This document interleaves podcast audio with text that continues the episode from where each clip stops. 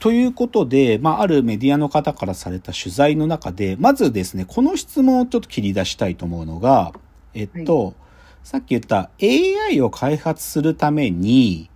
その、人間同士のコミュニケーションを理解するなどの、エンジニアリング以外の知識が必要なのでしょうかと。で、そういった研究をするのかとか、もしくは人文科学、僕らの数理モデルの背後には人文科学があるんですっていう、そういう知識はどういうふうに必要なのかっていうようなご質問。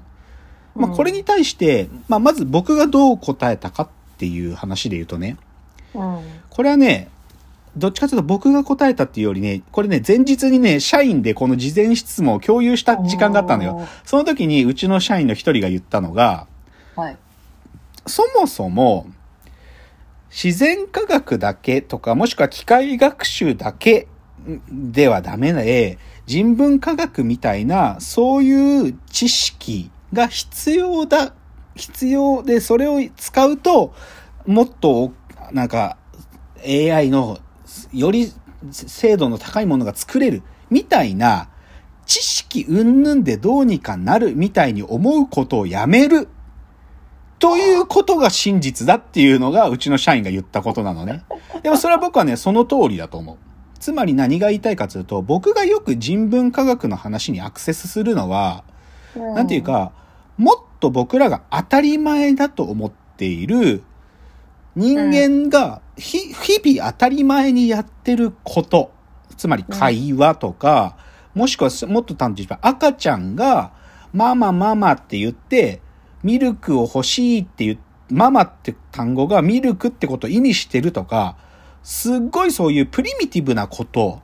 それこそがどちらかというと、我々が AI を作るときに必要なエッセンスなんですよ。だから知識云々がどうであって話ではないんですよ。で、それを考えるときに当然、なんていうかちょっと勉強して人文科学的思考でそういう問題が正確に理解できればそれは越したことないけど、どっちかというとそのプリミティブなことを見ることの方が重要だっていうのが答えた A 面。はいはいはい。で、でね、これ、じゃあ B 面、もうちょっと深い答えはどういうことがあり得たかっていうことで言うと、うん、つまりね、これは B 面に行くとね、本当は僕はそこで日常的なことっていうことをさらに普遍するとね、端的に言っちゃえば、芸人さんたちがやってることっていうことを本当は言いたいんですよ。つまり何が言いたいかというと、僕はさっき人文科学っていうのは日常でやられてることって言ったけど、つまりはね、言語化されてないことなんですよ。理論的に言語体系化されてないことを指してるの。どちらかというと人文科学って呼んでるものの方は。で、で、それは、ちょっとパラフレーズすると、芸人さんの芸事っていうのはね、ほとんど言語化されてないんです。はい、そのものすごいたくさんのノウハウやスキル、もしくは個人の芸人さんが磨き上げた芸ってものがあるんだけど、その芸事をある意味、他の人に伝えるための言語化っていうのはほとんどなされてないんですよ。で、ちょっと最初だから、で、つまり僕はね、この質問の本当は B 面で突っ込みたかったのは、うちがその AI 作るって時に、やっぱりかなりのウェイトで重視しているのは、芸人さんたちが芸、いろんな場面でやるその芸、その芸の一個一個の細部ってのこそが、うちの AI 開発に最も役立っているんです。っていう話がしたかったんですよ。これは B 面なのね。で、ちょっとだから状況というか、どれくらい言語化っていうのがされてないかって話ちょっとだけするとね、はい、だから芸人さんってつまりは文献が超少ないの。インタビューとかはあるのよ。インタビューとかあるんだけど、ある意味、その笑いってことに、お、お笑いってことに対して、体系的にこう理論化するみたいなことは、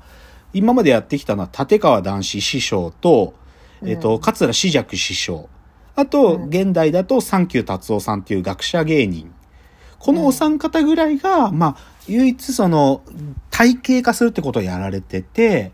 なんで、なんでこんなに少ないかっていうと、これは芸人さんたちの一つの、なんていうか流儀なんだけど、シンプルになんかそういうふうに笑いとはみたいなことを言語化することが、野暮とか無粋だって、未だに思われてらっしゃるのよ。まあ別にそれは悪いって言ってないよ。そういう彼らの、そうそう、粋な部分っていうか、そういう教示なんだよね、芸人さんたちっていうのは。なんか変に笑いっつうのはなみたいに言うのがダサいんだよ。で、でね、で、最近なんだけど、その、そのさお三方だけじゃなくて、そのた、ゆなんか、ちょっと言語化するっていう流れが出てきてて、二、つ紹介したいんだけど、一つは、このナイツ花輪さんの、この言い訳って本があるの。関東芸人はなぜ M1 で勝てないのかっていう本があって、でこれはね、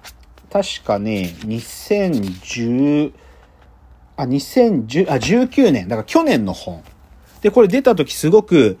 もう、これ読めば、あのー、漫才師になりたい人は、とりあえずこれ読まなきゃみたいな、それくらい、うん、あの、花さんが力入れて書いてる本。だからね、花輪さんはね、比較的この言語化ってこと好きなんだよね、やるのが。YouTube、YouTube のチャンネルとかで、他の芸人の漫才の添削とかもやってるから、彼は。だから、一つはこういうのは出てきてはいるってこと。で、もう一つは、これね、まあ芸人さんっていう角度だけじゃないんだけど、この伊藤聖光さんの、これ吉水さんも知ってるでしょう。はい、えっと、今夜、笑いの数を数えましょうっていう本があって、これは伊藤聖光さんが、えー、っと、バカリズムさんとか、鬼太郎さんとか、作家さんで言うと倉本光さんとか、まあ、他にも、あの、演劇の世界の笑い、面白い笑いを書く、2019年に出た本で、で、これはある意味、そういう方たちとの対談イベントので語られたことをまとめた本なんだけど、言っちゃえば体系的とは言わないけど、それぞれの立場の方たちが笑いをどう考えてるかってことを書いてる本で、これは実はうちの会社の数少ない、えっ、ー、と、研究教材というか、みんなで読もうっつってた教材の一個なんですよ。うん、うん、うん。で、だけどこれも、でもある意味体系までは行ききってないんだよね。で、なんだけど、でもここでまず重要なのが、僕はでもそういう文、書物にはなってないとか、言語化されてない。で、そういうことを口にするのも野暮って言ったけど、でも間違いなく芸人さんたちと僕はなんかいろいろなね、メディアでこうご一緒するたびに思うのは、間違いなくでも型みたいなものが存在してるんだよね。しかもそれは芸人同士で型がこうあるよねってことを、なんか言ってないんだけど、ある一定レベルの上にいる芸人さんたちは、もう皆さんがその型を持ってらっしゃるんですよ。だから間違いなく型が存在するってことがポイントで、だから僕らはある意味その、言語化されてないが絶対に存在する型なるものにどうアクセスするかってことを日々考えてるっていうのがポイントです。で、ここから、じゃあちょっとですね、以前にいただいていたリスナーの方からのちょっと、まあリクエストというか質問があって、で、今日の話にもつながってるので、ちょっとそのユーザー、あリスナーの方の質問を吉宗さん、改めて読んでいただけますか？はい。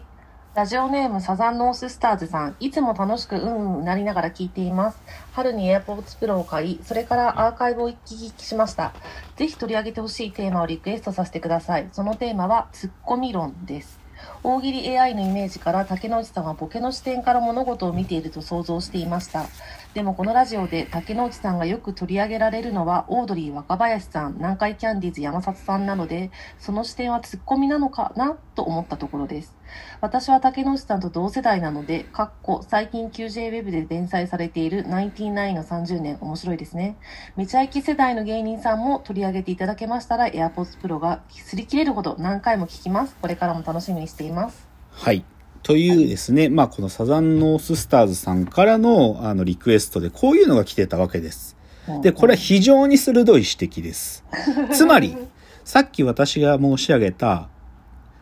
型なるものが主にどこに偏在しているかというのは、実はツッコミなんですよ。ツッコミには型があると。いや、ツッコミ、ツッコミを主に役割を担当されている芸人さんたちの方が、型を意識されていることが多いというのが僕の仮説です。